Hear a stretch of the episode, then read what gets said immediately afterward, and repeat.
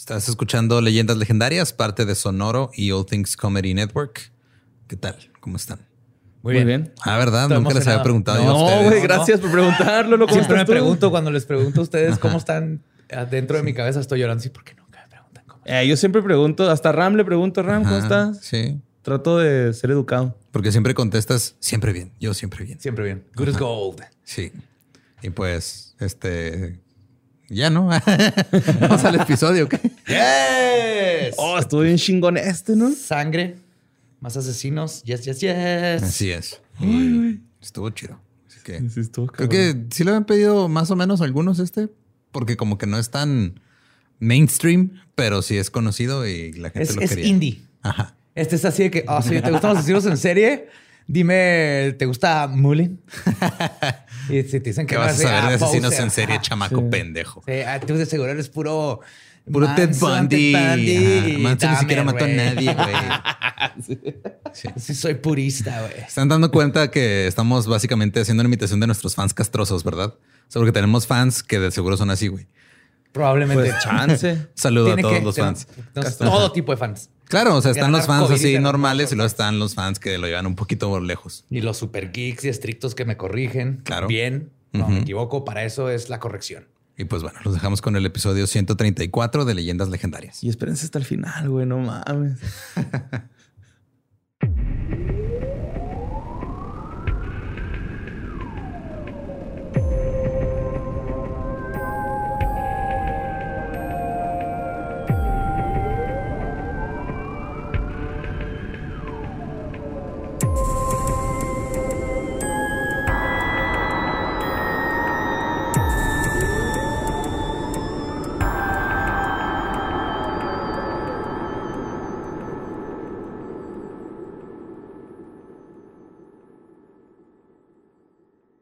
Bienvenidos a Leyendas Legendarias, el podcast en donde cada semana yo, José Antonio Badía, le contaré a Eduardo Espinosa y a Mario Capistrán casos de crimen real, fenómenos paranormales o eventos históricos tan peculiares, notorios y fantásticos que se ganaron el título de Leyendas Legendarias. Es otro miércoles macabroso.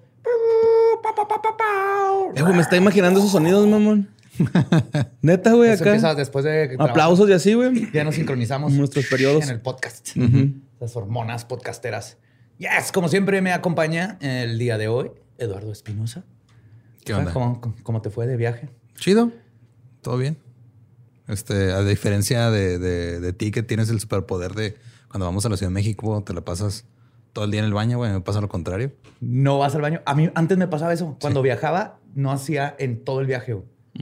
Pero no me sentía mal ni nada. Nomás como que mi trasero decía... No, Ahorita no. Aquí no. No es mi excusado. Pero mi ayer casa. apenas entré a mi casa, fue de, ok, nos vemos en un par de horas. Todo chido. No, yo en la Ciudad de México. Como máquina de nieve, ¿no? De chorro, qué bonita imagen. Con qué bonita imagen arrancamos este episodio. ¡Oh, yes!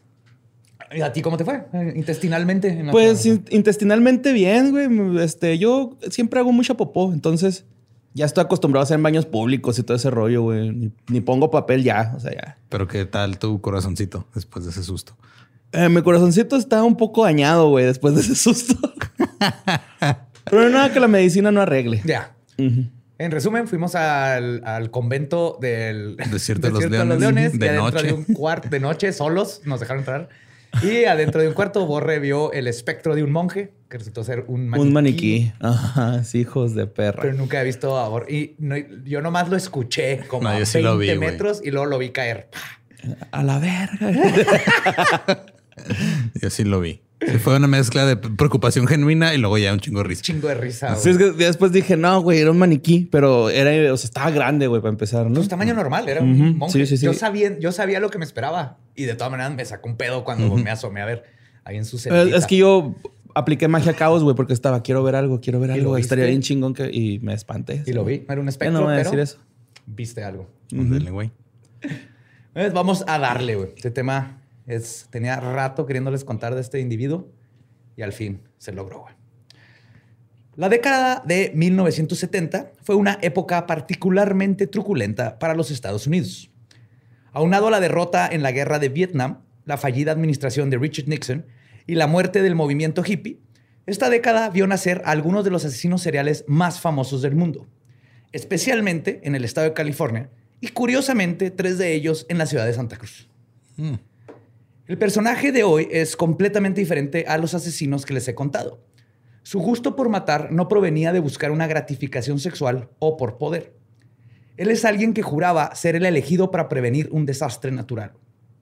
Un verdadero asesino del tipo misionero, cuyo modus operandi era el de asesinar aleatoriamente a mujeres, niños y hombres. Sí, a diferencia de los asesinos del tipo perrito, estabas pensando, ¿verdad? Sí. claro. Ay, güey. Sí, No me canso muy- de ustedes, güey. eh. Vamos a pasar una semana, güey. Y es visto en un chingo, güey. Sí, güey. Sí, sí. Nuestra magia, güey. Pues su caso abrió un debate en torno al papel que tienen las enfermedades mentales en el crimen. ¿Puede ser plenamente culpable un hombre que no parece estar en control de sus capacidades mentales? Pues hoy lo vamos a averiguar cuando les cuente la historia de Herbert Mullin. El Mullin. El Mullin, o Herb. Herb Mullin. Herbie. Pues así como su perfil criminal, la niñez y juventud de Herbert Mullin representa una anomalía en la gestación de un asesino serial. Está bien, güey. Ya todos saben que... Pero siente bien bonito cuando pasa, Sí, güey. Es O sea, así como como. una estrellita fugaz, va, güey. Así como ¿no? Estados Unidos en los Pidan un deseo 70s, todos.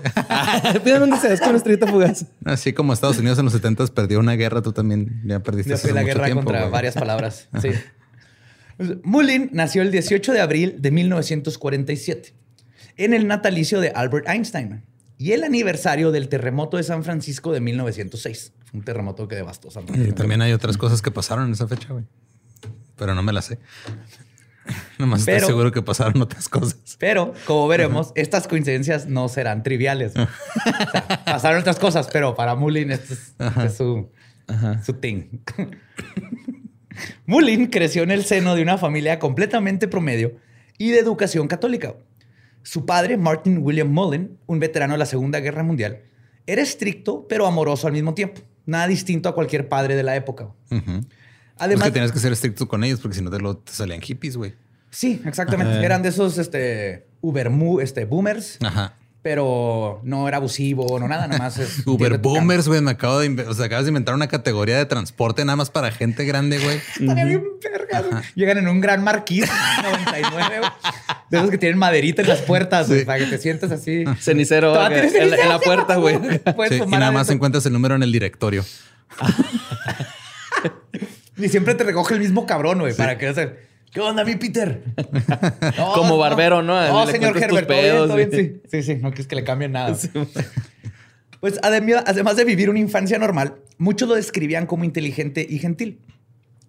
Cuando Herb tenía cinco años, se mudaron a San Francisco, donde el padre trabajó como vendedor de muebles, y tanto Herbert como su hermana mayor asistieron a la escuela parroquial. William Mullin era descrito, como les decía, como severo, pero nunca abusivo. Al mismo tiempo que le contaba a sus hijos sus historias de guerra, le enseñó a Herbert a disparar un arma y boxeaba con él juguetonamente antes de ir a cenar. Una infancia normal, pero de esas así de... Cachetaditas, school. Ah, tienes que cachetaditas. aprender a ser hombre y disparar, pero en buen plano. Pero esta niñez perfectamente normal no fue percibida de la misma manera por Herbert güey, ya cuando era adulto. Quien llegó a decir que su niñez fue destruida por una conspiración ideada por sus padres. Oh, no. Mullin describió a sus papás como, y cito, aguafiestas reencarnacionalistas, güey. Wow. O sea, por lo general nada más uno los describe como esos güeyes eh, No. me cagan y ya. Pero ya ponerle Ya tantos objetivos. Killjoy Reincarnationalists.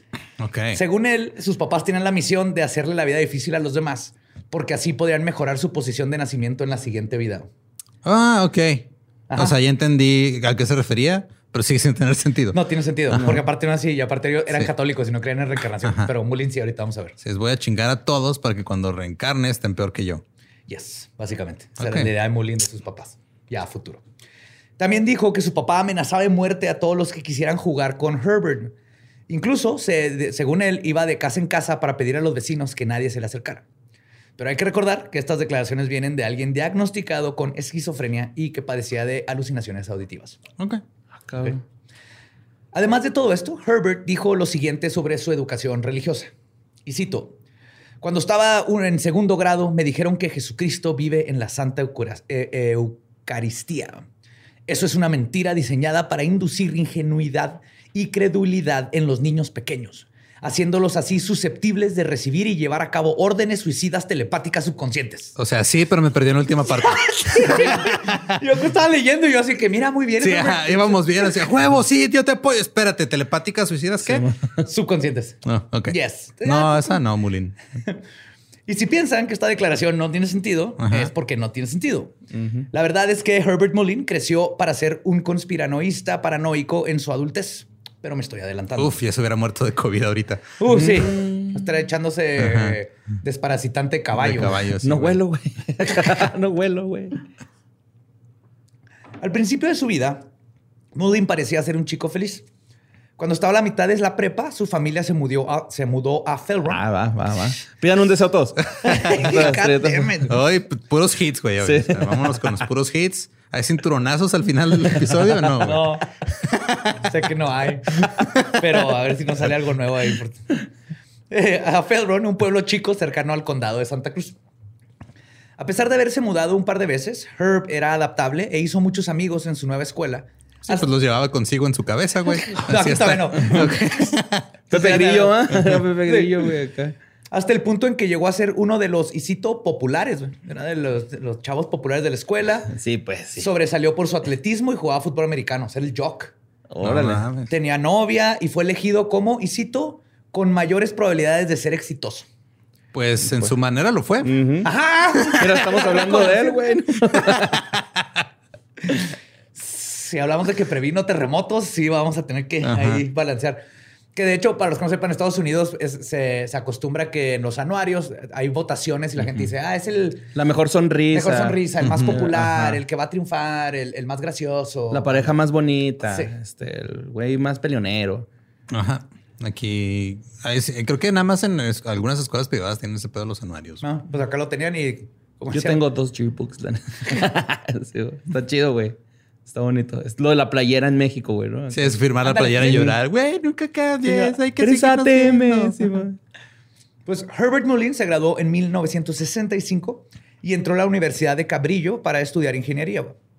Pensó en meterse a los Marines tener una familia. Es que no puedo dejar de pensar en lo tercermundista que es. Estos güeyes tienen un anuario, güey, donde hay fotos, lo imprimen. Nosotros nos rayamos la... Firmamos una pinche playera. Que luego te regañan tus papás, güey, porque era la playera y ahora van a tenerte que comprar otra para el siguiente semestre, güey. Yo sí me acuerdo. ah, pero era cuando te graduabas, güey, ¿no? Pues sí, güey, pero de todos modos. era cuando pasabas de año. Bueno, yo, a mí me toca, es que te... Ay, lo peor es de que muchas veces ni siquiera tenías un Sharpie, güey. Lo hacías con la pluma así. Sí, sí, sí, sí. O con el del pizarrón, ¿no, güey? O pintarrón, como le dicen en otras partes, güey. Ah, perdón, es que me... Y ahí veías al rarito de la esquina con la camisa blanca, güey. Ah, güey. Ahora sí podemos seguir con el tema, por favor. Demasiado cerca a casa, güey. Hello, darkness, my old friend. ah, yo hubiera ido, güey. No quiero tu lástima. Por... no era por lástima, a lo mejor hubiéramos sido amiguitos, güey. Tal vez. Quería meterse a los Marines, tener una familia, ser este un futuro prometedor, estilo lo que Claro, pues lo que te enseñaron en esa época. Y lo más con el jefe, ¿no? Acá que sí, rodillo. White picket fences. Pero este es el punto en que Herbert Mullin comenzó a tener una transformación. Muy pronto ya no sería el chico exitoso que todos pensaron, sino un criminal con delirios proféticos. Muchos establecen este parteaguas el día en que se murió su mejor amigo, Dean Richardson, quien falleció en un accidente de carro en el verano después de la graduación de prepa. Herbert Mullin entró en un periodo oscuro. Se la pasó deprimido en su cuarto al lado de un altar que le había construido a su amigo Dino fotos, velas, todo lo que tenían de, de compas. Y de hecho, por eso hay quienes dicen que no era su mejor amigo, sino era el amor de su vida. Ah, eso tiene Era su novio, pero pues en esos tiempos era, estaban en el closet y todo. Pero sí tiene sentido ahorita que sepamos un poquito más de Mullin. Pero por eso le pegó tan fuerte, porque no nomás era su mejor amigo, era el amor de su vida. Y de cualquier manera, Herbert se obsesionó con la idea de que su muerte fue parte de alguna especie de sacrificio cósmico y comenzó a fantasear con la idea de la reencarnación. Que empieza su, mm. su obsesión y obviamente ya tenía un trastorno mental. Ah, yo estoy triste, güey, por eso ya. Hasta se te quita, güey. Así que comenzó a estudiar a las religiones orientales buscando respuestas para su crisis espiritual. Quería saber la razón detrás de la tragedia que vivió su mejor amigo. Y además, cuál era el origen de las voces que se comenzaban a formar en su cabeza. Claro. Y cómo Es que eso le- es clásico, ¿no? De cualquier persona este, que vive una vida privilegiada, güey. Es buscar en las religiones orientales cómo todo se trata de ti. Básicamente, sí. O coaching. Yep. Y en este caso, como les mencioné, no me refiero a su diálogo interno, sino literalmente a las voces que estaba empezando a escuchar en su cabeza. Eh, güey. Eh, güey. Eh, güey. Mario. Yo no escuché eso, güey, acá. ¿Neta? Sí, me la entendí escamado. Mario, hable, güey, acá, qué pedo. Y no había nadie. What? Yes, sir. Pero Cuéntame también esas fumó un chingo, entonces Ah, o sea, pues le eché la culpa a varias cosas. Ah, pues, Pero- Luego, como todo joven con crisis vocacional, Mullin dejó la carrera de ingeniería para cambiarse a filosofía. Wow. Sí. Gran cambio. Pero también dejó, este, terminó dejando filosofía unas semanas después. Durante este proceso de introspección, Herbert estaba viviendo el auge del hipismo en todo su esplendor. Si bien él no era un hippie de corazón, sí estaba rodeado de muchos de ellos. Tal es el caso de Jim Gianera, un amigo en común que Herbert tenía con Dean. Era amigo desde la prepa de ellos dos. Un día, Gianera puso a Herbert bien pacheco y le habló sobre las atrocidades de la guerra de Vietnam y la espiritualidad. Pero para alguien que ya estaba al filo del abismo de una enfermedad mental, esto no resultó ser tan buena idea. Hmm.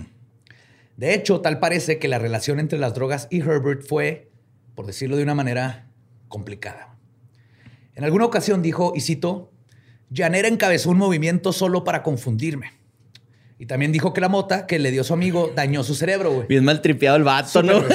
Y esto ya es de adulto, güey. Dijo, cito, si Llanera me hubiera dado benzadrina, me hubiera convertido en artista. Wow. Ok. O sea, para él la Ese mota no es tengo que- pedo con las drogas. O sea, nomás es que me dio la equivocada. Ajá, sí, mo. Sí, no, como te vas a dar cuenta, Mullin se dedica a echarle la culpa a todo y todos los, dem- eh, todos los demás. de Ah, como cosas, Christoph, el de, el de yes. Sin embargo, a pesar de su aparente aversión inicial a las drogas, Mullin las siguió probando y continuó experimentando con sus efectos.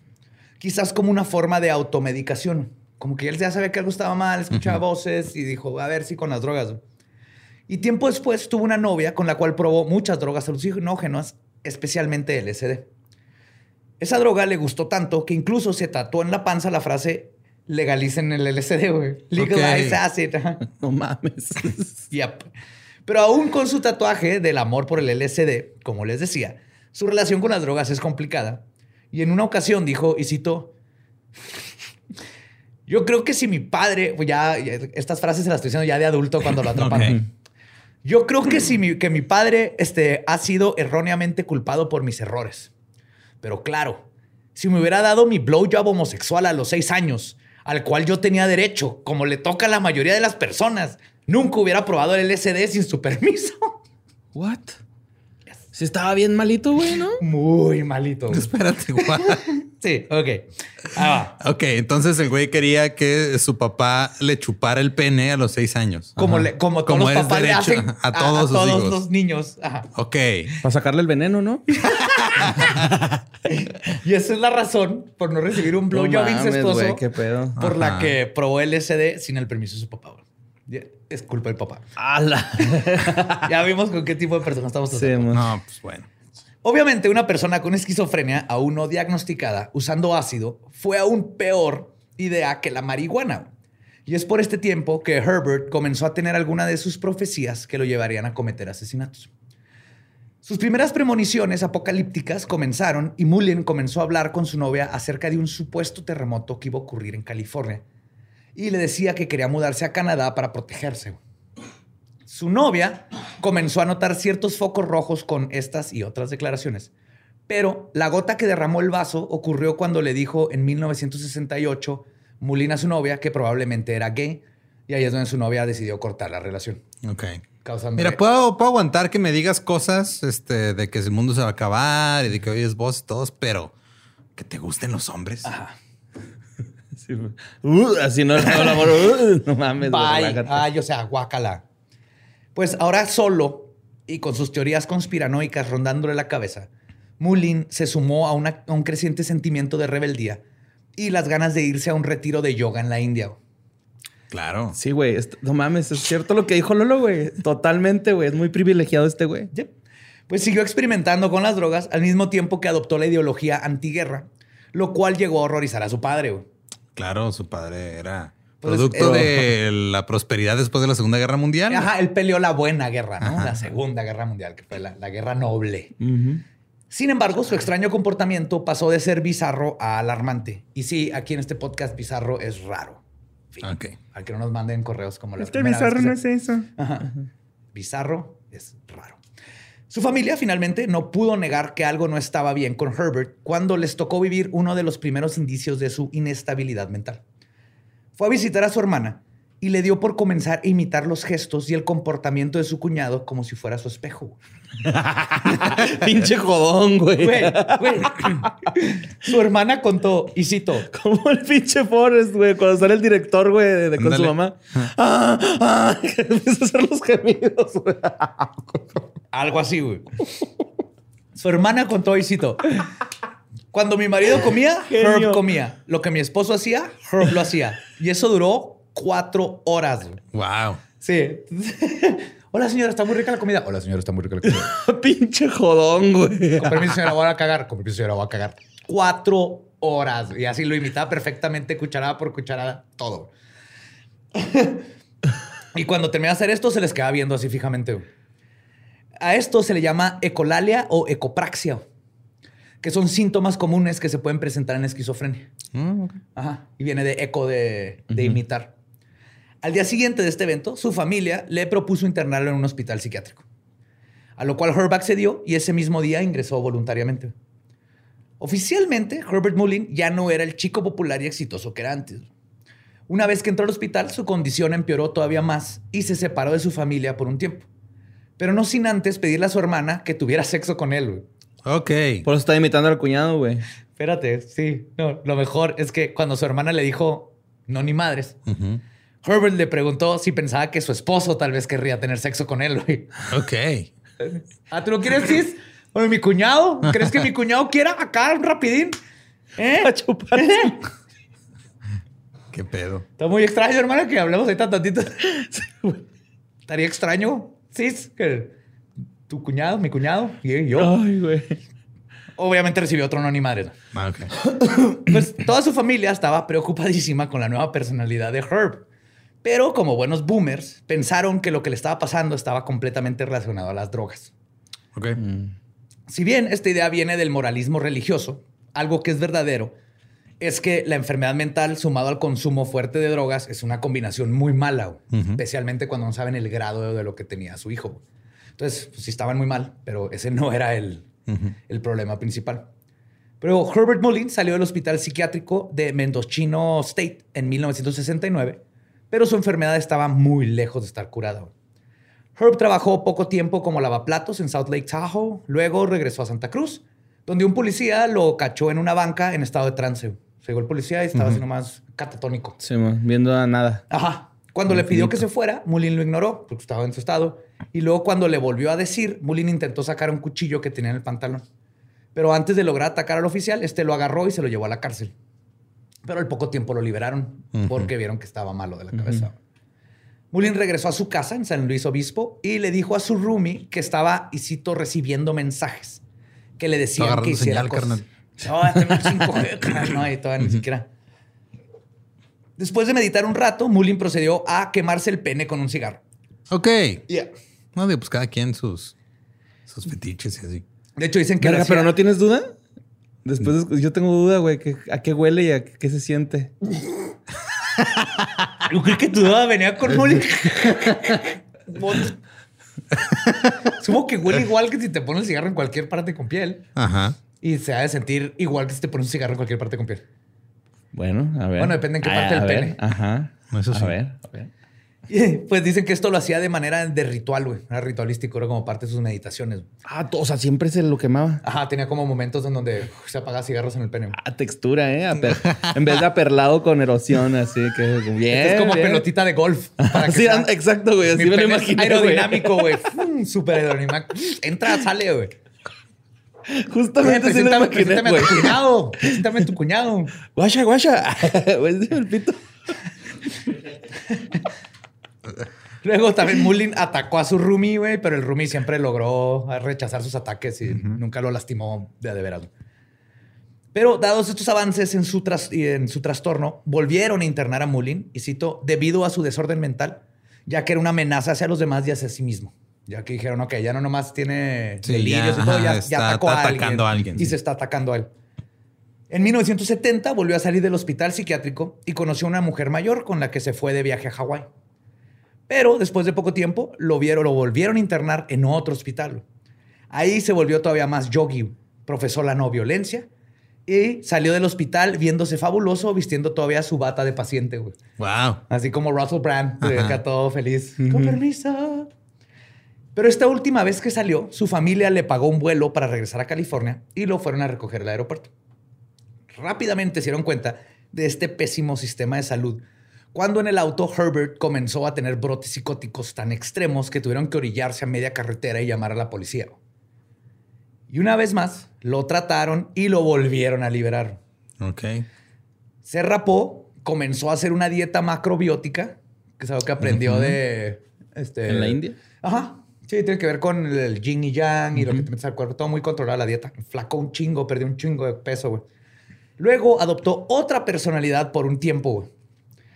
Llevaba a todos lados un sombrero y comenzó a fingir un acento mexicano. Hola, soy Heriberto Mullen. Soy de México. Arriba, arriba. Piu, piu, piu, piu. Cinco de mayo, cinco de mayo. Oh, sí, el 5 de mayo, día de nosotros, verde, blanco, rojo. Heriberto Mullen. Este es un jodón, güey. hasta, hasta, aquí está graciosísimo. Sí. Es, es, un troll, güey. Todavía no ha hecho nada, por eso me causa mucha risa, güey. Así es. Y luego, al mismo tiempo que traía su sombrero y su acento mexicano, se hizo boxeador, güey. Ah, claro, güey. Tiene mucho sentido. Muchos boxeadores mexicanos muy Claro, claro. Entonces, Herbert Mullin fluctuaba entre ser hippie y conservador. Al mismo tiempo que hablaba sobre la no violencia, violentaba a los demás y quería enlistarse, al ejército. Claro, porque... Sí, totalmente bipolar. pues es que hay gente que habla de no el acoso y acosa, güey. sí. Sí. Pero mío, él, tenía verdaderamente un problema mental. No, no va a ser un patán. Tanto su personalidad como sus acciones eran completamente inconsistentes. Y aquí les van dos ejemplos. El primero, cuando una mujer le pidió tener un hijo de raza mixta con ella, Mullin se encabronó y le dio un hachazo a una chimenea. What? Así, a ese nivel llegó. O sea, había escuchado ponerle un putazo a la pared, pero un hachazo a una chimenea. No, este, este, ya está llegando a The Shining. y fue por la hacha y luego... Sí. O ya estaba ahí el hacha. Y no, fue por un hacha y luego le dio un hachazo a la chimenea. Ok. Viene encabronado en la fila de Home Depot. Sí, puta madre. Soy Herberto Mullin. Yo no tengo mulatos. Uh, arriba, arriba, mira. Un boxeador pegándole a la pared. pues, pues, pues, es que yo, yo, quería tener un hijo. ¿Sabes, cómo? Yo quería tener un hijo. Sí, ¿se me entiendes, Badía? Es que yo, yo, yo, yo, de verdad sentía que tenía que tener un hijo así. Así, pues. ¿Sí me entiende? Más de César Chávez. Ah, güey. El segundo, la segunda instancia, güey. Mañana volteado de un putazo este porre, güey. No vamos a ver ni cómo ni por qué, pero va a amanecer ahí. Ah, chingazo en la face. Pues, otro ejemplo fue cuando lo enjuiciaron, güey. Mullin le dijo al juez que deberían de legalizar la marihuana y el LSD. Al mismo tiempo que le tiró miedo a los hippies y a los flower children. Ok.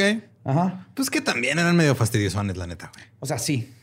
Ajá. Pero de todos estos sí son dos, polaridades muy Eso sí.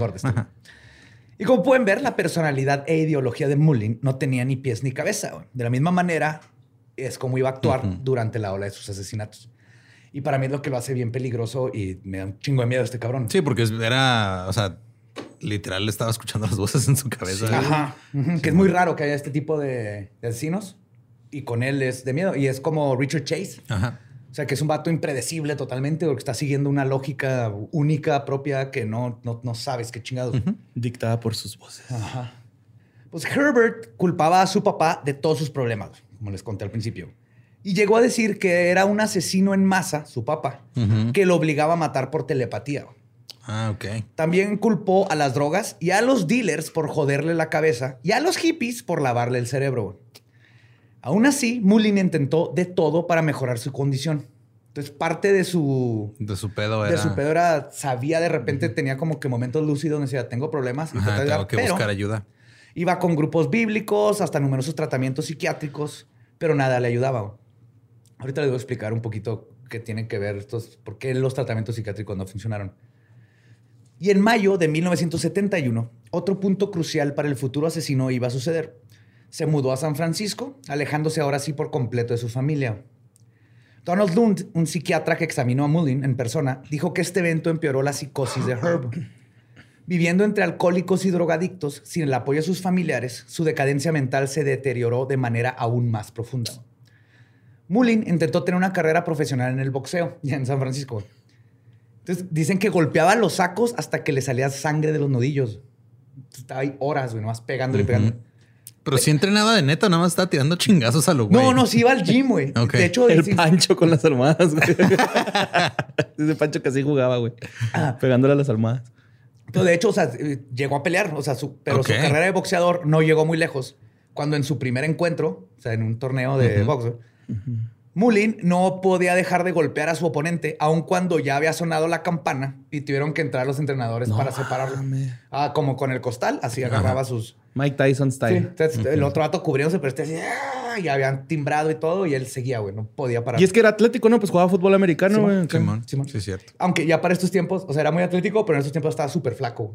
Y luego todos los putazos en la cabeza, güey. No es como que le vayan a ayudar mucho, ¿no? sí. No es como que de un putazo de repente, ah, espérate, ya entendí todo. Ahora sí. nada, He vivido una vida de errores y malas decisiones. Discúlpame por estar peleando contigo por dinero. Me rindo. La verdad, el Es que veo la cara de mi cuñado en ti que me rechazó. Después de, que me rechazó, rechazó mi hermana. Por culpa de mi papá, quien telepáticamente le dijo a mi hermana que me rechazara. Y es que Después nunca me chocó el pito. Tengo problemas con mi papá. Tengo que ir a terapia. Después de intentar proyectar su ira en el boxeo,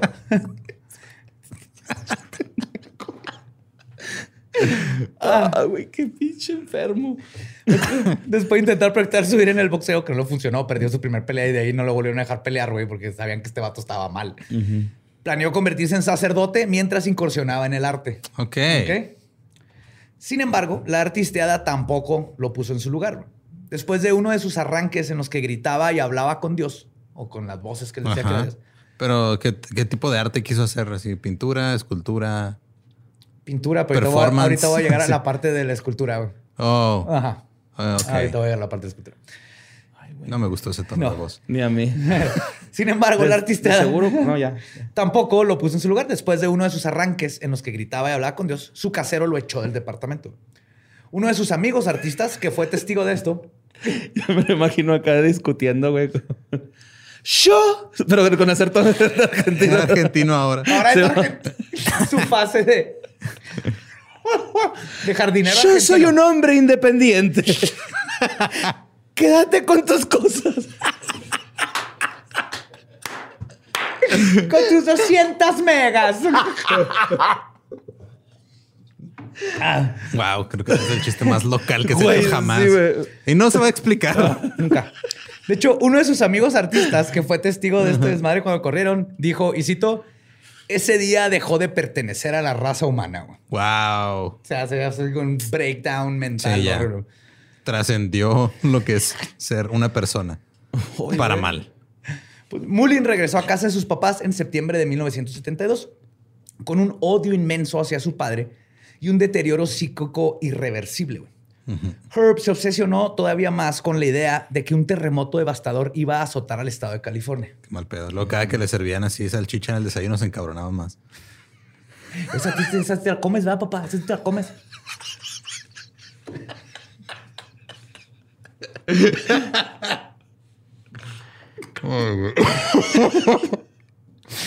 Se me ocurren puras cosas horribles, güey. No. Más horrible que reclamarle a tu papá por no a ver. Como a todos los demás, a todos los demás niños les tocó, papá. A mí me dijeron. Y mira, ese ya, ya, ya hizo. Bill Gates está bien porque su papá sí se la chupó. Aquí estoy sufriendo.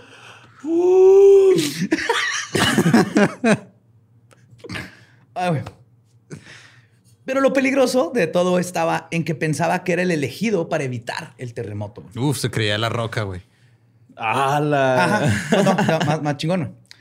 Como su nacimiento coincidía con el de Albert Einstein, un genio y alguien que él idolatraba. Y con el aniversario del terremoto de 1906 en California. En su cabeza nació la idea que era obvia, güey. Que la forma de evitar el cataclismo era matar un chingo de gente. Ok, pues. Así es como él, él, hizo su conjetura, güey. Ay, güey. Pues le iba a quitar el jalo del terremoto, pero sí, ¿no? O sea. O sea. Yep. O sea, como no va a haber pérdidas humanas en el terremoto si no hay humanos que perder ah, para Exacto, era su lógica. Eso es lo que yo quería decir. Exacto, güey. Gracias, Lolo. Pero así como sus ideologías eran caóticas y sin sentido, sus asesinatos fueron completamente aleatorios Hombres, mujeres y niños, viejos y jóvenes, todos fueron víctimas.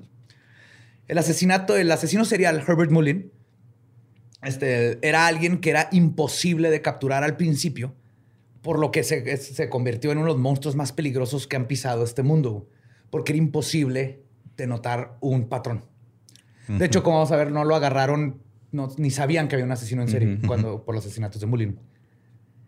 El 13 de octubre de 1972 comenzó el camino de Mullin por la supuesta salvación humana. Ese día agarró un bat de béisbol que tenía en la cochera y lo subió en su carro. En el camino pasó al lado de un vagabundo de nombre Lawrence White, de 55 años, que caminaba solo por la calle. Mullin manejó algunos metros más y se estacionó. Luego hizo como que su auto estaba averiado, abrió el cofre y todo, y le pidió ayuda al, al señor cuando pasó a un lado de él. White se asomó para ver el motor y en ese momento Mullin aprovechó para golpearlo en la cabeza con el bat. Luego echó su cuerpo a la calle y se fue. Lo mató. Ay, güey. A batazos. Ajá. Ay, también el vagabundo así de, no mames. Estás viendo, güey, estoy en la calle, si supiera mecánica me acercaría, güey, ¿no? O sea, hay algo raro, güey, en eso, güey. Pues su primer víctima fue técnicamente un objetivo fácil, güey. Y siendo un hombre solo y sin familia, nadie lo pues extrañó y la policía lo ignoró. Tiempo después, enfrente de la corte, Mullin diría que White era como Jonás de la Biblia y que le estaba mandando mensajes telepáticos. Según Mullin, White le dijo mentalmente, telepáticamente, y cito, con las ballenas. No. Oye, hombre, agárrame y tírame sobre el barco. Mátame para que otros se salven. Ok. Ajá.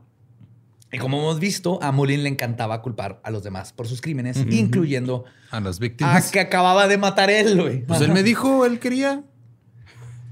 ¿Ya viste lo que trae puesto? Que me lo chingue. En una playera que se mátame. Un papelito en la espalda, ¿no? Es que ¿para qué se viste así? Kill me. Ay, no. Después de ese crimen, la mamá de Herb le regaló una biografía de Miguel Ángel.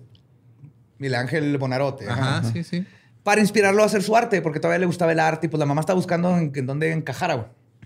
Pero. Ay, las mamás, ¿verdad? Sí.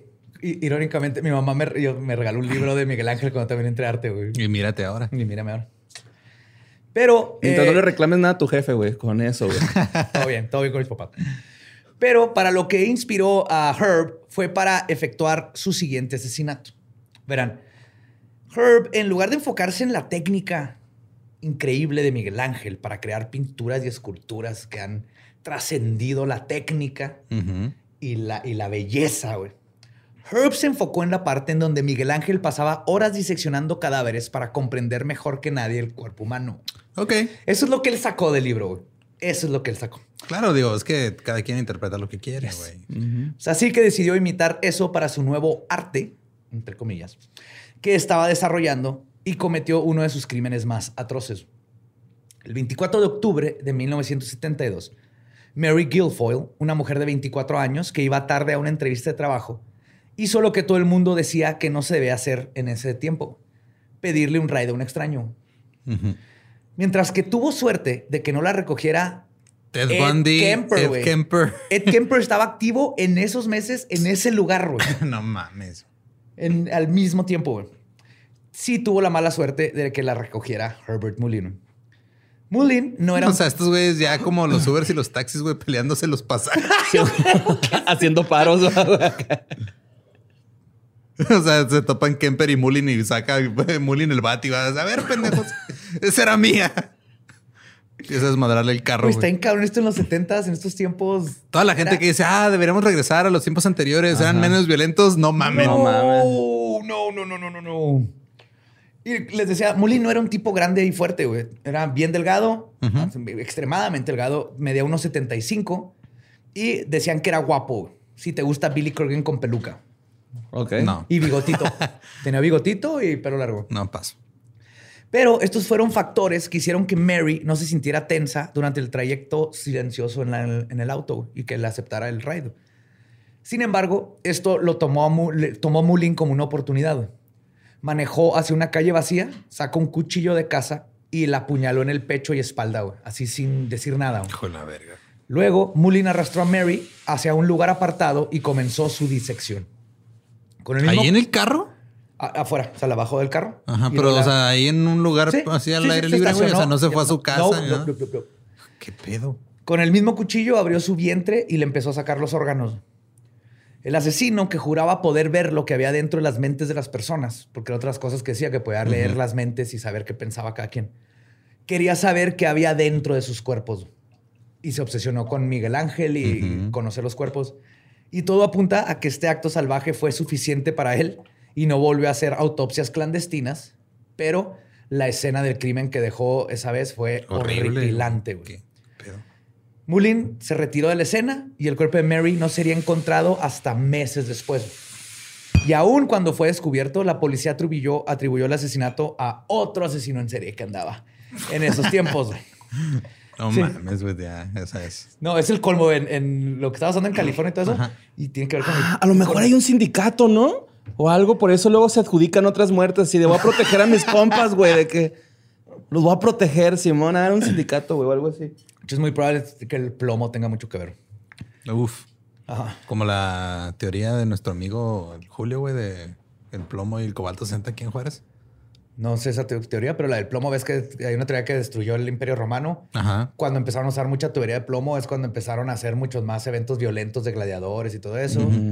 En los 70s, o sea, antes de los 70s, pues la gasolina tenía plomo. ahorita ves pero había plomo en el aire, güey. En la pintura. Por eso se salvaron los Simpsons, güey. Pues, su casa está pintada con pintura con plomo. Sí, Pero el plomo está, eso sí es científico, te, te da casi los mismos efectos que un golpe en la cabeza donde pierdes este afecta el óvulo frontal. Te pendeja. Te hace más violento. Entonces, Mullin pasó de matar a un vagabundo a matar a una mujer y se siguió con un cura. Este asesinato ocurrió el 2 de noviembre del Ese estuvo acá metal, ¿no? Sí, un vagabundo, una mujer y un cura entran al carro de un asesino en serie. Y ahí se acaba, güey, para los tres. el asesinato ocurrió el 2 de noviembre del 72. Ah, y los remató. El...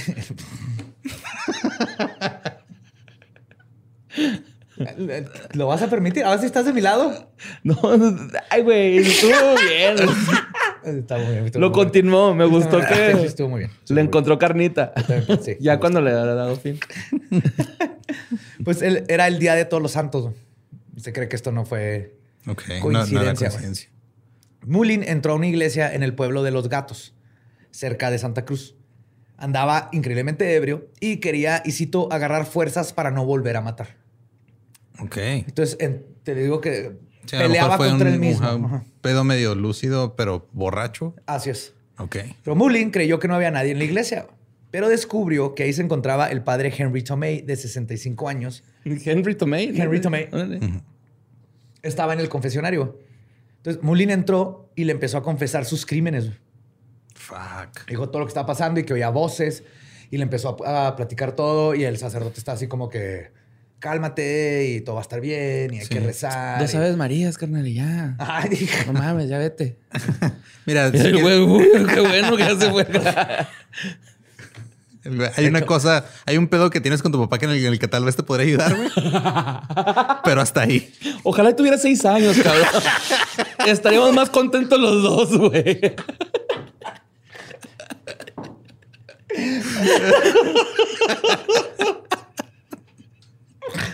Ay, ya me ha guardado mucho, güey. No mames. A ver, sácalo, sácalo. La pinche tripita del Majimbo, güey, acá.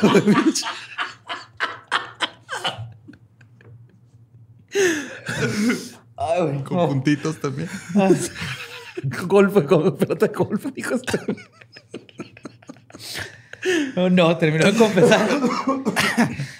Luego, Henry este, Mullin se salió, abrió la puerta del confesionario y apuñaló al sacerdote. Ahí sentadillo, güey. Ahí sentado. Lo apuñaló y ya lo dejó. Güey, eso está varaz, güey, la neta. O sea, no se lo merecía el sacerdote, pero... ¿Sí, no? se- esa escena de película, güey. ¿Estás de acuerdo? Sí, o sea, Sí, Es es. el comienzo de una película de... Ajá, güey, o de mafia o de asesino. sí, ma. Pues una buena cristiana vio a lo lejos el asesinato y corrió a buscar ayuda. Logró ver a un hombre vestido de negro cometiendo el crimen y nada más. Pero aún y con la rápida actuación de la feligresa, no lo agarraron en ese momento. Pero el asesino esta vez dejó huellas dactilares que servirían después para conectarlo a este crimen. La comunidad quedó indignada y atemorizada por el asesinato de Tomei, quien fue un héroe en el movimiento francés de resistencia durante la Segunda Guerra Mundial. O sea, no nomás era el párroco súper querido, era un héroe de la Segunda Guerra Mundial. Shit. ¿Y qué creen? que Algunos teorizaron que el horror del asesinato del sacerdote había sido cometido por nuestro mejor amigo, un culto satánico. güey. Uy, se Ah, empezaron claro. a ir por una línea de investigación de culto satánico. Ya siento que en leyendas legendarias es como en House, que nunca era lupus. Aquí nunca fue culto satánico. Culto güey. satánico. nunca. Ni hay. Ni había en ese tiempo. Pues, Eran de- otros tiempos. Luego les voy a contar de uno, pues sí, no, nunca es. Ah, nunca qué es. chido. David Lunde, su psiquiatra, escribió más adelante que el asesinato del padre Tomei fue el que más lo movió, le movió sentimientos internos a Mullin. güey. Le sacó el puré al padre Tomato. ¡Oh, my God!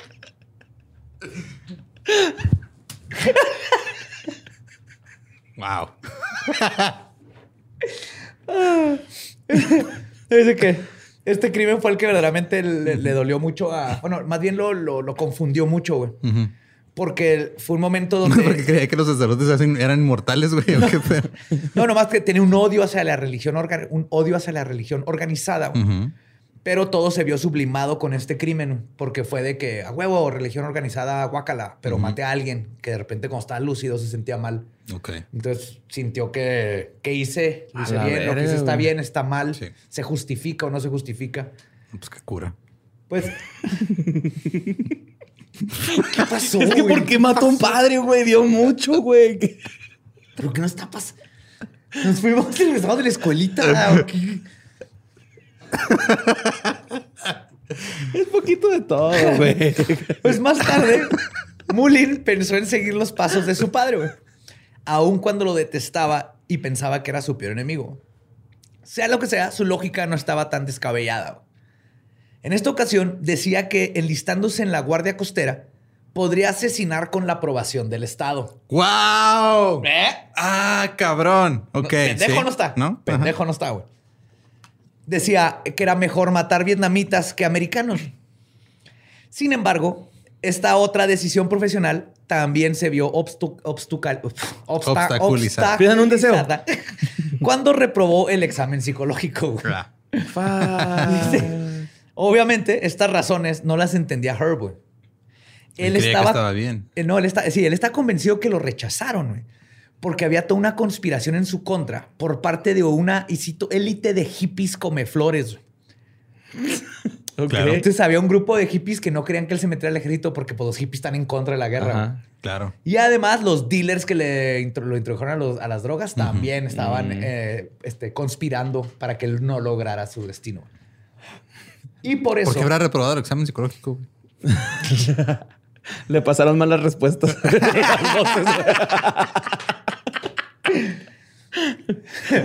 Si veo un Tesónico. animal, eh, lo lastimo o lo abrazo. Am, abrázalo hasta que lo lastimes. Tu papá todavía no te lo chupa, ¿eh? Porque no se te olvide nunca. Ponlo, ponlo. Cállate vos, número dos. El nombre pon. Mi papá nunca me lo chupó. Oye, a ver a tu cuñado, a ver qué está haciendo. Pero de hecho, por estas, eh, esto que le pasó, su siguiente sacrificio, entre comillas, porque los veía como sacrificios para detener los terremotos, fue en venganza a todo esto que estaba pensando.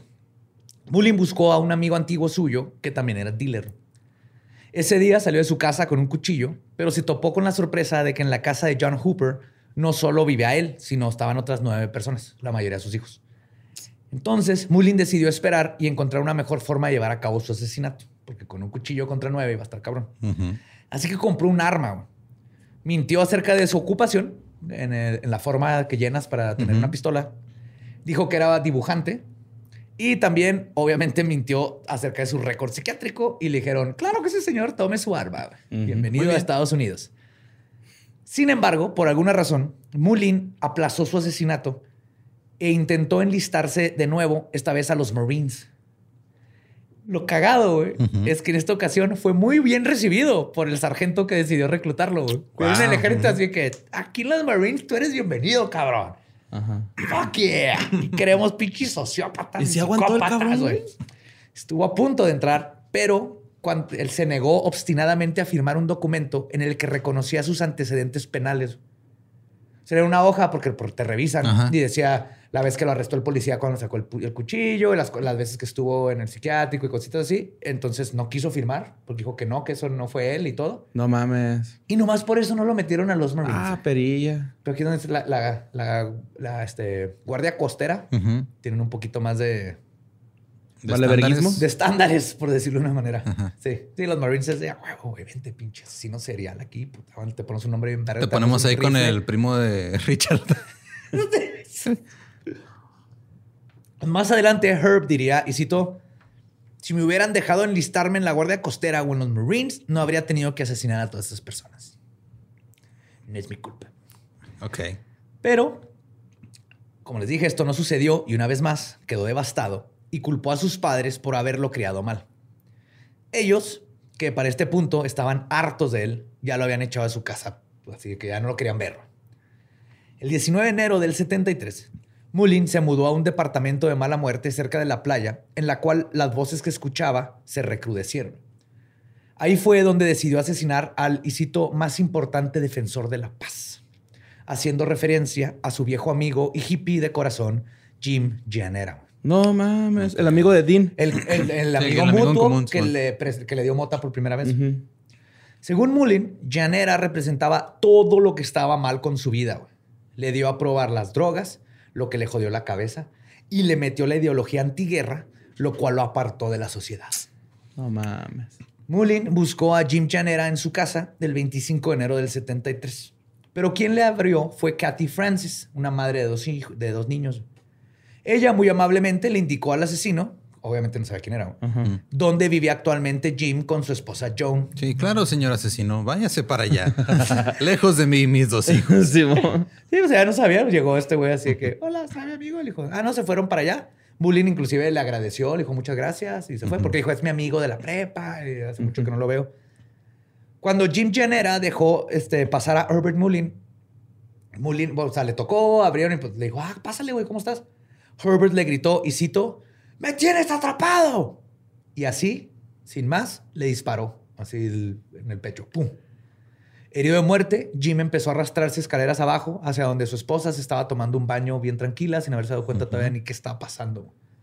Mullin lo siguió, se guardó la pistola, sacó un cuchillo, lo apuñaló y luego se fue a apuñalar a su esposa.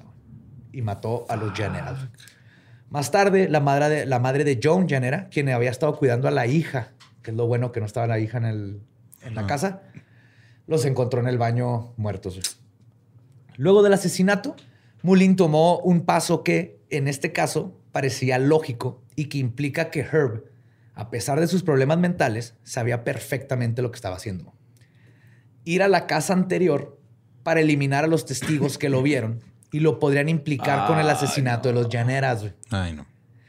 Mullin asesinó a balazos a Francis y a sus hijos de 4 y 9 años. No mames, güey. Esta fue la primera vez en que Mullin no actuó de manera aleatoria. Güey. Ajá, esto fue completamente lúcido. Y pensando, si la policía llega con ellos, van a decir que yo fui a la casa. A huevo, ese fue el punto clave en, el juicio, ¿no? Sí. Sí, claro. Güey, ahí como si tuviste los gols de, ah, van a incriminar a estos güeyes. Sí, muy loco acá, pero ah, esto que, acabas de hacer, no ¿Qué pedo, güey? Es alguien, este... No, que muy loco, carnal. ¿no? no, que estás bien pinche loco, güey. Ay, güey. Pero, siguiendo el libro de cómo investigar, versión México, Las autoridades asumieron que ambas masacres, la de Jim y la de Francis, eran parte de un ajuste de cuentas entre narcotraficantes. Ah, mira. Ah, es que era un barrio de mala muerte, ¿va? Dices, eran dealers de mota, güey. Ah, pues sí. O sea, eh, ni siquiera era, no se dedicaba a ser dealer. De repente vendía mota porque era un hippie que vendía mota, güey. Pero decían que Jim Janera y Bob Francis, este esposo de la difunta Kathy Francis, eran dealers. Y el primer sospechoso de los asesinatos fue Bob, quien había sobrevivido porque no estaba cuando mataron a su esposa y a sus hijos. Pero una vez que salió limpio de toda sospecha, le pidieron nombres de personas que pudieron haberlo hecho diciéndoles que a huevo que esto fue como un, este, ¿cómo le dicen en México? De cuentas. Ajuste de cuentas. Un ajuste de cuentas. Bob Francis dio nombres de narcos rivales y otros criminales, porque este sí era dealer, pero y así empezaron a arrestar gente y todo, pero Herbert Mullin nunca salió a, este, a la colación para nada. Ok. Entonces la policía ya, así, ah, crimen resuelto. Esto fue un pedo de crímenes. De, wow, de drogas. De, de drogas. Naturalmente, la ciudad de Santa Cruz y todo el estado de California estaban aterrorizados. Pero el horror no fue obra únicamente de Herbert Mullin. Sin duda, como les decía, los 70s habían sido una década truculenta. La ola de terror ocurrió desde 1970 con el asesinato de la familia Ota, perpetuado por John Fraser, líder de un culto. Luego siguió con las víctimas que dejó Herbert Mullin hasta el 73. Y la cosa se volvió una pesadilla con los asesinatos de Edmund Kemper y la familia Manson, mm. Todo sucediendo los mismos años, güey, en California, sí. California era una incubadora de asesinos seriales. Muchos pensaron que el principal responsable. Sí, el plomo es una de las teorías de cabrón. Muchos pensaron que el principal responsable era Ronald Reagan. Ok. Quien todavía no era presidente, sino gobernador de California. Simón. Y por lo menos en este caso en específico que les estoy contando, sí tienen razón en culpar a este pendejo. Pues es que Reagan hizo un cagadero primero en California y luego en todo el país. Ajá, sí, sí. Mm. Fue el Trump de sus tiempos. Ahí está la vista, baby. Reagan en su mandato, y aquí es lo que le voy a explicar porque no vamos a dar cuenta de algo muy cabrón. Reagan en su mandato mandó cerrar la mayoría de los hospitales psiquiátricos desde principios de los 70 mm. y les bajó el presupuesto a los que quedaron abiertos, dejándolos sin medicinas y sin 3.700 doctores y profesionales. En solo dos meses dejó a un sexto del personal trabajando. ¿Y de gente internada, güey? Eh, soltaron a todos. ¿Por qué crees que Herbert entraba y salía? No tenían quien lo tratara, no tenían medicina, no tenían profesionales, no había espacio, güey. Los habían aventado al mar, ¿no? Así, güey. tienen, tienen, pues intentó meterse la guardia costera y no lo dejaron, güey. Iba solito él. No, pero está triste porque esta es gente que lo que necesita es ayuda, necesita tratamiento, güey. No son asesinos, güey. Es gente que tiene un problema, ya sea químico, este, pues, las enfermedades, que no me gusta decirle enfermedades porque no, es, no siempre es una enfermedad, pero los trastornos mentales son tan diversos que lo que necesitas es tratamiento. Necesitas alguien que sepa guiarte. Si necesitas medicamento que te los recete. Si necesitas estar encerrado como un mulling, que estés encerrado. Si necesitas terapia, solamente terapia. El punto es que Reagan quitó todo eso. Quitó la posibilidad de... Y por eso Mullin estuvo entrando y saliendo porque nadie, nadie lo podía atender, básicamente. Y la razón principal por la que se hizo todo esto era la mentalidad de extrema derecha de que los problemas mentales eran cosa del comunismo. Así como los comunistas decían que los asesinos seriales eran, cosas del capitalismo, y por eso Chikatilo hizo un desmadre. Que lo también, también hizo un cagadero Ronald y Nancy con la crisis de, con la epidemia del SIDA. De hecho, el en mm. Estados Unidos, eh, la epidemia del SIDA es culpa de esos dos pendejos. que jamás se atrevieron Aplicaron un COVID, pero con SIDA desde los presidentes. No, eso no pasa nada. Es nomás de los homosexuales. Si nomás es la puntita, no pasa nada. No, y aparte, o sea, creo que en ningún momento, no me acuerdo si fue Nancy la que jamás se atrevió a decir SIDA en, en público. O sea. Y les ah, porque era como que no mames, ¿no? Acá hablar de sexualidad en... Pues sí, nada más era, era darle validez algo que según ellos no No existía. Si ellos lo veían como la enfermedad de los homosexuales, no nos importan los homosexuales que y sacó santitos y todo el pedo acá. Sí, le... sí. Pero sí, fue horrible lo que hicieron. Pues sí, ya veo. De hecho, cuando ah, enjuiciaron a Mullin, el juez que trabajó en su caso mandó una carta abierta a Reagan diciéndole que, que era, y cito, tan responsable por los asesinatos como Mullin. Y en el caso de Herb, sus interminables entradas y salidas del hospital psiquiátrico sin haber recibido el tratamiento que necesitaba, es definitivamente a razón de estas políticas de Reagan. Pero en fin, todos estos factores permitieron que para inicios del 73 Mullins siguiera aterrorizando a la ciudad de Santa Cruz y que la policía no estuviera más cerca siquiera de identificarlo o de creer que había un asesino en serie que conectaba estos crímenes. Luego, cuatro adolescentes, David Oliker, Robert Spector, Brian Scott y Mark Dre Belvis, prácticamente vivían en un campamento improvisado en un, en un lugar llamado el Jardín del Edén. Ok. Que era como para hippies y homeless. Sí, esos tenían esos comunitas. Ajá. Pero el 10 de febrero, los guardias del campo. Digo, todavía hay un chingo de esas allá en, en San Francisco. En California, pero es porque hay un problema enorme de indigentes. Ajá. San Francisco, Skid Row. Todavía tienen sus tent cities ahí. Ajá. ah, Skid Row, sí, Ciudades como Nueva York meten a personas homeless. Es el que está cerca de Cecil, ¿no? El sí, Skid pegado al Cecil. Das una vuelta de parandones y estás en Skid Row. Sí, man. Les digo que el 10 de febrero los guardias del campo decidieron expulsarlos. Sin embargo, antes de irse de ahí, los cuatro se toparon con Herbert Mullin. Se le dijeron, se tienen que ir a la madre. Entonces, ah, chido. Y en eso se topan con, con el Herbert, quien andaba merodeando por el bosque.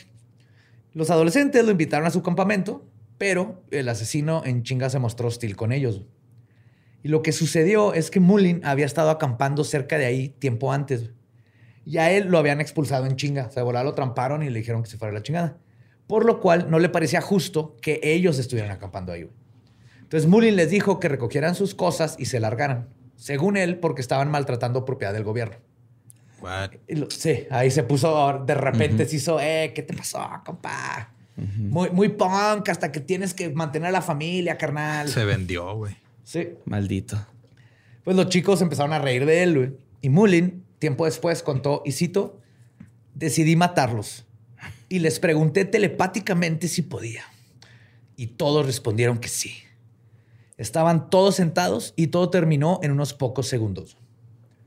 Mullin les disparó uno a uno, así, pum, pum, pum, pum. Luego les robó un rifle y 20 dólares. Y no fue hasta una semana después que los cuerpos fueron encontrados por el hermano de uno de ellos, que sabía que andaban y fue a buscarlos. Y dos días después del asesinato de los campistas, encontraron el cuerpo de Mary Guilfoyle. ¿Se acuerdan de ella? Sí. Eh, Miguel Ángel. La policía volvió a alertar a la población sobre esta ola de asesinatos. Para ellos es algo que acaba de pasar. Oigan, este. otra vez. ahí les van unos silbatos. Si se suben en un carro con un asesino en serie, le, chiflan, ¿no? Silbatos, sí, güey. Y especialmente le pidieron a las mujeres jóvenes que no se subieran a los carros de extraños y usaban la frase es como una ruleta rusa. Subirte, pedir ride. El siguiente día, el 13 de febrero, Mullin se disponía a llevar leña a casa de sus padres. Fogata, Un día iban a visitar y dijo a llevar leña. Hijo. Ajá. Aprendió psicología y directamente iba a ver con su papá. Mira, padre, te traje un leño. Te traje un leño. ¿Qué te recuerda esto, padre? Tiene sabia. Más bien me recuerda algo que no me tocó. o más bien alguien que no me tocó. Papá. ¿Qué onda, cuñado? ¿No? y luego un día antes del Saludos, día hermana, ¿cómo Un día antes de San Valentín también, güey. Con toda la familia, what the fuck, güey. No mames. Pues dice que cuando iba manejando recibió un mensaje telepático de su padre diciéndole, y cito, no vengas a traer ni un leño hasta que asesines a alguien. Wow. ¿Eh? Ok. Pero, como su papá no fue específico con el encargo, Herb interpretó el mensaje como que no importa la víctima, cualquier, persona está bien. Así que manejó un rato y se detuvo frente a la casa de Fred Pérez. Pérez, Fred Pérez. Pérez. Fred Pérez. Un saludo a los customs. un hombre que estaba haciendo. Federico Pérez, güey. el Fede. Sí, el Fede, güey. Él era un hombre que estaba haciendo cosas afuera de su cochera, clásico, arreglando el carro. Estaba arreglando su lowrider. Ajá. Sí. Lavándolo con la canción, güey.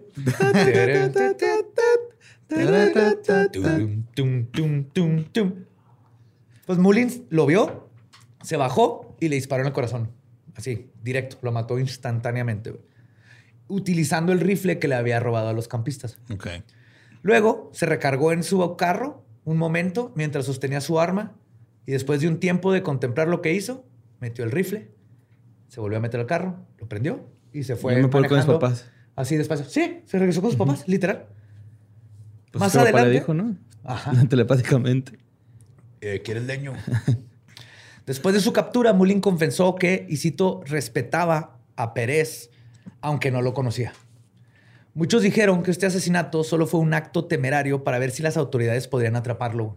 Ok. O sea, ese, ese momento de estarse ahí esperando con el rifle y todo era como para ver si al fin tenía una llegaba, ajá. consecuencia, algo, güey.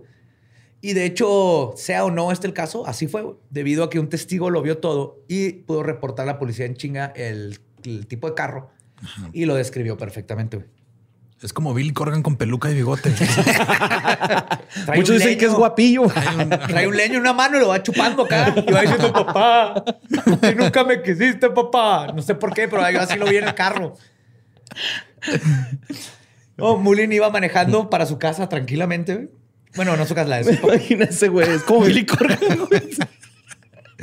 ¿Quién es Billy Corgan? No, chingado. ah, espérate 20 años. Y, Mo- Billy, ese Billy. Billy Mullin Corgan. Mullin iba manejando para la casa tranquilamente, casa de sus papás tranquilamente, en su carro, con la leña para los papás y el rifle envuelto en una bolsa de papel. En el camino, un policía vio el carro y dijo, ah, no mames, es lo que estamos buscando. Lo detuvo y lo arrestaron. Así ¿Ahí con los jefes? No, antes, Antes de de llegar. de Ah, re, llegar. re, re. De hecho, el Herb no se resistió, pero se mostró reacio a hablar incluso más adelante. güey. Ok. Herb no quería responder ni preguntas de rutina. Como cuando le preguntaron si tenía un abogado, el asesino les gritó a los polis, ¡Silencio! Y luego empezó a decirles como si estuve, empezó a, este, a hablar con él mismo hasta que volvió locos a todos en el cuarto y lo dejaron ahí alrededor que no podían con él. Se hablando con él y luego así, déjenme escuchar a mis voces que me están hablando del gato paranoico. Sí, tengo abogado. Espérate, déjalo, déjalo busco. ¿Dónde estás, cabrón? Pegándose en la cabeza así. No, es que ya salió a trabajar. Ay. Abogado Versace. ah, no es Luis Butón, ¿verdad? Cuando los oficiales acompañaron a Mullin a su celda, también les gritó, y cito, todos ustedes son los culpables de los 3 millones que murieron en la Segunda Guerra Mundial.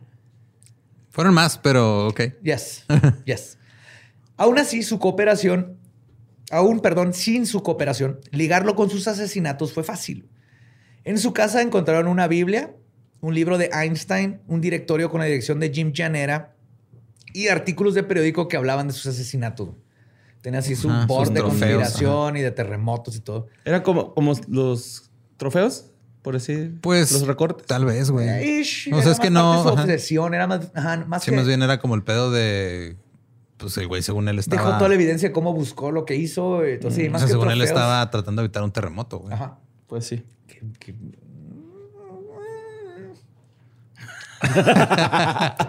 Tenía suficiente evidencia para conectarlos con los asesinatos de Janera y los Francis. Ya con Eran- eso, ajá, ya con con eso, eso. ajá.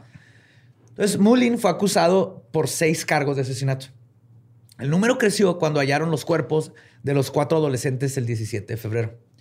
Luego, al ver que Mullin podría estar ocultando víctimas, abrieron los archivos de otros crímenes sin resolver en Santa Cruz y Los Gatos. Así es como descubrieron su culpabilidad en el asesinato de Mary Guilfoyle y el padre Tomé. O sea, aquí sí fue, ya cuando lo atraparon, ya fue buen este. Fue buen trabajo de detectives. Estás pensando en Marisa Tomé, ¿verdad? Sí, en Tomeiro, güey, No, cabrón. Tomeiro. El fiscal del distrito, Peter Chang, dijo, y citó, somos la capital mundial del asesinato. O sea, esto es para darles como un contexto de, Ajá, es que sí, güey. O sea, ¿de dónde estábamos. eran demasiados. Sí. Un chingo. Y, y ya contiene a Mullin y todo, sale y dice, dice Chang, y cito, somos la capital mundial del asesinato en este momento. Un güey dijo, ¡Yay! Ah, no estamos celebrando. eso". No, pero de hecho, alguien durante la declaración, un reportero sí dijo, este, oye, eh, esto tiene que ver con los cinco cuerpos de mujeres jóvenes que acaban de encontrar. ¿Podría ser obra de Mullin? Entonces el fiscal le dijo, "Ah, probablemente tenemos otro maníaco homicida. Otro, güey. Y de hecho, no era Herb, güey. Encontraron a, a las, ca- a la- a otras dos mujeres decapitadas el mismo día que arrestaron a Mullin. Ajá. Entonces dijeron, no puede ser el mismo, güey. Y de hecho, esto comprobaba la teoría de que se trataba de otro asesino. Y era ni más ni menos que Ed fucking Kemper, ajá. Mm, Pero eso al principio confundió mucho los crímenes. Porque sí, no, este güey no sabe ni cómo se llama. Dice que es mexicano. Digo que tenían ¿Tú crees que vas a ver qué es soy Mullen. ¿Tú crees que vas a ver qué es la irrumación? Yo no irumo. En México no hacemos el irumo, pero comemos los tacos del pastor. Porque nadie de los que pe- pensaban que era de un culto satánico lo del padre, güey, ligó que este güey tenía una Biblia en sus pertenencias, güey. O sea, porque- Ah, porque aquí ya lo agarraron y ya se quitó todo lo del culto satánico y ya Ajá. esa gente ya se va porque siempre dicen esas pendejadas. Se van, culto satánico, y luego no, no se está haciendo nada. Ya cuando dicen, no, era este güey. Y Se tiene les una. Biblia. Nun- Nunca dicen, ah, perdón por hacer un pánico satánico. Motherfuckers. Sí. Qué fácil señalar. Pues al final, a Mullin lo acusaron de 10 de sus 13 asesinatos, porque tenían pruebas, lo que De hemos platicado. 10, ajá. ajá. En su juicio, Mullin se comportó tan bizarro como siempre. güey. Primero, insistió en representarse a sí mismo ante la corte, güey, ya que, y cito, no quería que lo, me defendiera un tipo con el cabello largo. güey. Ok, Ok. claro, pues es súper anti-hippie, güey. Súper Porque hippie. No hay nada más hippie que terminar de abogado defensor de un criminal, güey. Largo, güey. Sigue siendo hippie los fines de semana. Ajá. Claro. Amor y paz, hermano. Sigue siendo hippie. pero da mis regalías. Luego trató de declararse culpable, pero el juez no se lo permitió debido a la magnitud de sus crímenes. sí, o sea, el vato dice, bueno, pues sí fui yo, méteme a la cárcel, ya que. Y el juez dice, O sea, no, espérate, güey. O sea, sí, pero espérate. así güey. no funciona. Tienes que ir a la, tenemos que ir a un juicio, güey.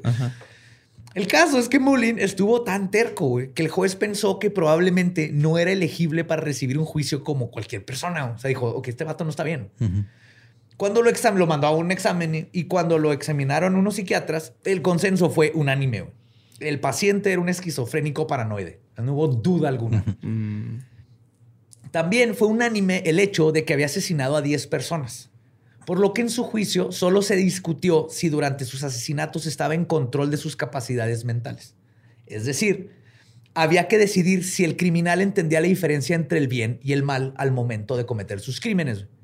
Si este no era el caso, Mullin podría haber salido inocente. Inocente solamente al grado Al de que ¿no? se va al psiquiátrico. No quiere decir que sale caminando libre, ¿no? Obviamente te das un psiquiátrico y tienes que tener terapia y todo eso. Y ahorita es casi imposible que, que te la crean. Porque es rarísimo que alguien verdaderamente no sepa entre el bien y el mal. Es, es- es muy extraño. Y hay muchos videos muy buenos en YouTube de gente tratando de, Ajá, de hacerse los locos y luego te das cuenta que no. Entonces ya es muy Mañaneras la dicen, ¿no? El- ¿Vale? Mañaneras les dicen.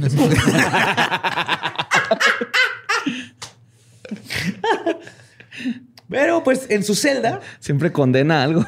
Sí, en su celda, en lo que espera su juicio y todo esto, Mullin estaba escribiendo tratados filosóficos, tratando de explicar la razón de sus homicidios. Habla de Jonás, de Einstein y de los terremotos Claro. y cómo los previno. Y estas notas sirvieron como evidencia para comprobar que estaba mal mentalmente. Ah, sí, tú sigues escribiendo. No, sí, paz, no, güey. Muy interesante todo lo que estás haciendo. Pero aquí está todo el dilema güey, de es culpable o no. El capítulo más largo, grande. A los seis años mi papá no me la chupó, güey. Así, Una lista de por qué no. Su gran obra, güey. Pero mientras Mullin esperaba a que decidieran qué le deparaba el futuro, el otro maniático eh, homicida al que estaban buscando cayó ante la ley. Edmund Kemper III se entregó en abril de 1973, después de matar a su padre, a su madre, perdón. Estoy como Mr. Peanut Butter, así. ¿Qué es esto? ¿Un episodio de crossover? No, tienes idea a lo que vamos, güey. No tienes idea a lo que vamos. güey. Este es el crossover más épico que vamos a tener jamás. sí, es a dónde vamos. Sí me sé esta parte. Pues se entrega después de matar a su mamá y a alguien, güey, por alguna razón, le pareció muy cagado ponerlo en una celda a un lado de Herbert Mullin. Estaba en la celda de al lado. El resultado de esto fue una dinámica como ninguna otra, güey. Un sitcom de Sí, asesinos güey. en serie que ningún escritor de nuestros tiempos, ni antes ni después, se pudo haber imaginado, güey. Los dos perversos criminales, güey. Eran eran- Viruta y Capulina, güey. Sí, güey. Sí, güey. Sí, güey. Güey, es que eran, eran Los polivoces, ¿no? sumamente opuestos, güey. Kemper era gigante y carismático, mientras que Mullin era un pequeño, flaco, incapaz de relacionarse con la gente. Dos perros estúpidos de Cartoon Network, ¿no? Sí, güey. Pues sí. Lo que ocurrió fue que Kemper se dedicó a bulear a Mullin, güey, todo el tiempo que estuvieron juntos. En una ocasión, Kemper contó, y cito, Mullin tenía el hábito de cantar y molestar a la gente mientras veía televisión. Así que empecé a aventarle agua para que se callara. Güey. Luego, cuando se comportaba como un buen chico, le daba cacahuates. Wow. Sigo citando. Es un gato, güey. Una ardillita, güey. Sigo, sigo citando. A Herbie le gustaban los cacahuates. Eso era efectivo porque muy pronto pedía permiso para cantar. Eh, ¿Qué enfermo? ¿Puedo cantar es que está bien cabrón, Va, pinche. va. O sea, Kemper domando a otro asesino en serie, Eso güey. literal es lo que hizo, güey. Tome su cacahuate, mijo. No, man.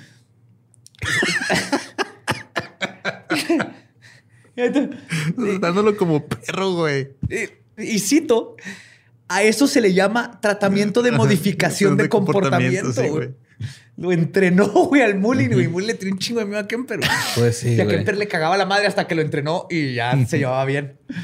De hecho, Pero qué irónico, ¿no? Que un güey que toda su vida dijo, es que me están controlando telepáticamente a mi padre. Ahora se encontró un cabrón de dos metros, güey. Que lo controlaba con cacahuates, güey. ¿Por qué le aventaba cacahuates así en la su celda, güey? Estoy preguntándole, oye, ¿cómo, tú le hiciste, ¿cómo le hiciste tú para que te la chupara tu jefa? Cállate, güey, tengo un. Vete a dormir. Vete a dormir, Mulen. Ahorita no. Brinca. A dormir. Ay, güey. De hecho. Kemper le decía a Mullin este, un creep sin clase, un cretino sin clase, güey.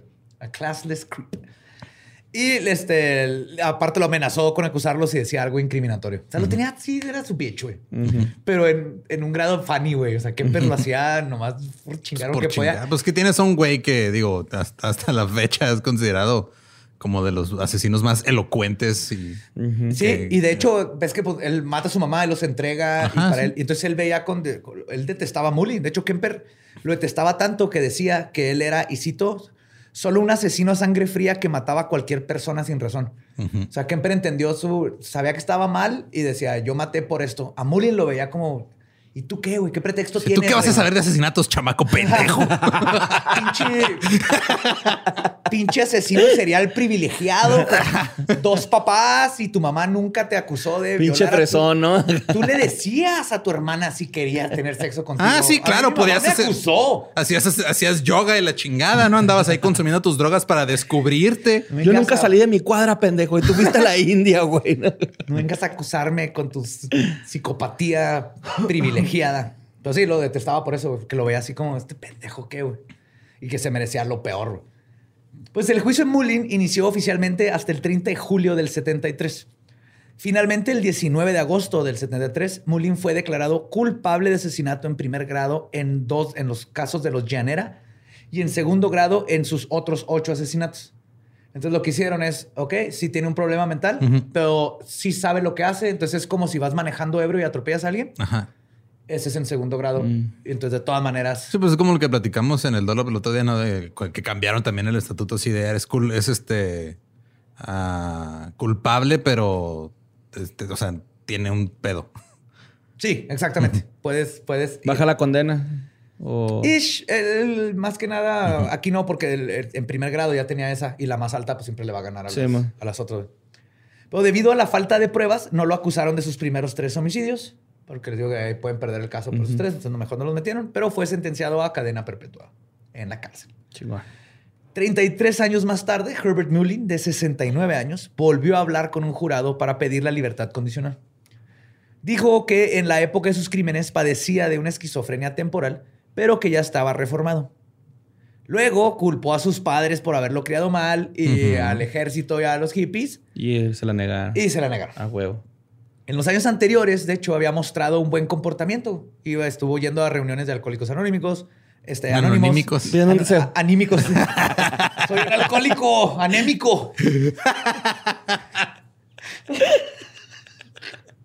Creo que soy vampiro, es que me mordió un vampiro. Tengo anemia y sigo pisteando. güey. Pero no queremos que sepan que somos víctimas de un Nosferatu. Este, también trabajó como conserje en la cárcel, se llevaba bien. Es que me sigo imaginando a Kemper viéndolo con sus cacahuetitos. Mullin dijo, y cito, estoy extremadamente arrepentido por haber cometido aquellos crímenes. Rezo por las almas de mis víctimas todos los días. Sin embargo, su petición fue denegada al instante. Uno de los encargados en esa decisión le dijo, y cito, tú no eres la víctima aquí. Los fallecidos y sus familiares son las víctimas. Tú eres el individuo que las convirtió en víctimas. Y le negaron. Hoy en día, Herbert Mullin tiene 74 años. Este año, en el 2021, tuvo otra junta para discutir su liberación condicional. El oficial Russell declaró, y cito, el señor Mullin continúa culpando a los demás por sus acciones y no muestra remordimiento verdadero por sus acciones. Hasta este día, el señor Mullin continúa siendo un riesgo para la comunidad, al igual que lo fue en el 72 y en el 73. Su libertad fue negada y extendieron su próxima junta otros siete años, cuando en el 2028 podrá intentar abogar de nuevo por su caso. Que a Ah. huevo que lo van a volver a... Sí, a huevo. Pues sí, digo, a ver cómo le va. Bueno, es que en la cárcel sí luego duran mucho tiempo vivos. Sí. Sí, tiene 74, está toda. Y ya no está con Kemper. Güey, ese- sí veo ese sitcom, güey. Es que está... Kemper y Mullin, güey. Sí, mo. Simón. Y ese es el caso de Herbert Mullin. el- ¿Cómo la- entrenar a tu asesino en serie, güey? Chimulin. El asesino sería el Whisper. Hola, soy Ed Kemper. Asesino sería, no lo veas a los ojos, porque mira, tienes que establecer dominación. A ver, Irrúmale rifa, la- güey. Cabrón, güey. toma tu cacahuatito. Ay, güey. Pinche Mulin, güey. Es que sí está bien loco su pedo. Pero mira, Sí. hasta la fecha no ha habido el terremoto catastrófico en San Francisco. Pues sí, pero es como la de la alarma de elefantes, ¿no? Sí. ¿Qué? Es que sí, de esa madre de, del vendedor de alarma de elefantes o ah, repelente de elefantes, ¿no? De funciona también que a poco puedes uno aquí, güey, ¿no? ¿no? no hay ninguno aquí. Claro, es un sesgo nada más. Sí. Sí. Entonces, este, que sería lo contrario, es confirmación. Está dejando. Pero es lo mismo, sí. sí, sí. Pero no, no fue porque Mullin mató gente que ya no. No. Ajá, Ajá. claro. Así No, como fue no por otras bases las que mueven huracanes. ¿Ah, qué? ¿Te atreviste a decirlo en voz alta, José Antonio? Oh, no. De que, perdón, ahí está. Vámonos antes de que se acabe este pedo. Ya, ya se prendió esto a la verga. Vámonos. Este, nos pueden seguir en todos lados como arroba leyendas podcast. Yo soy arroba ningún Eduardo. A mí me encuentran como Mario López Capi. Ahí me encuentran como El Va Diablo. Nuestro podcast ha terminado. Podemos irnos a pistear. Esto fue palabra de Belzebub. ¡Uh! Dale, Molin. brícale, brícale, Molin.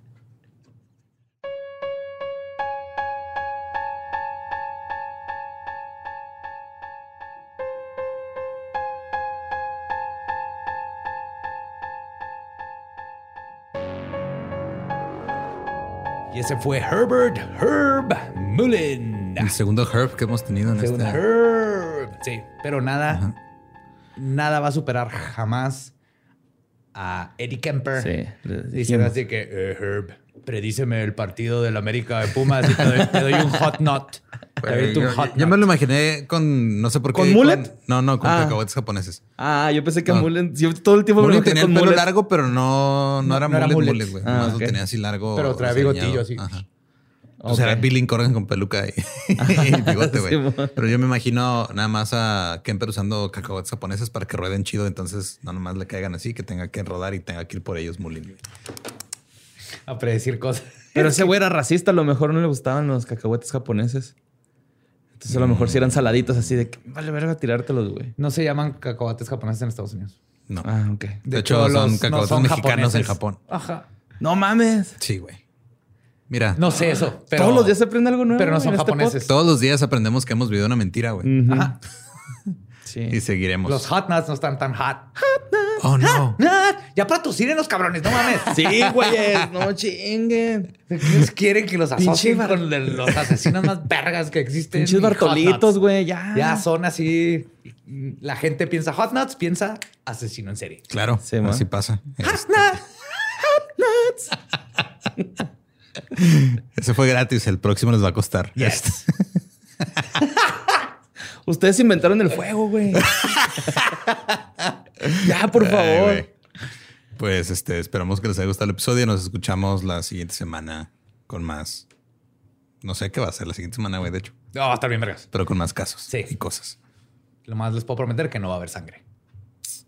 Ok. Ay, acá emputado, ¿no? ¿Por qué no, Badía?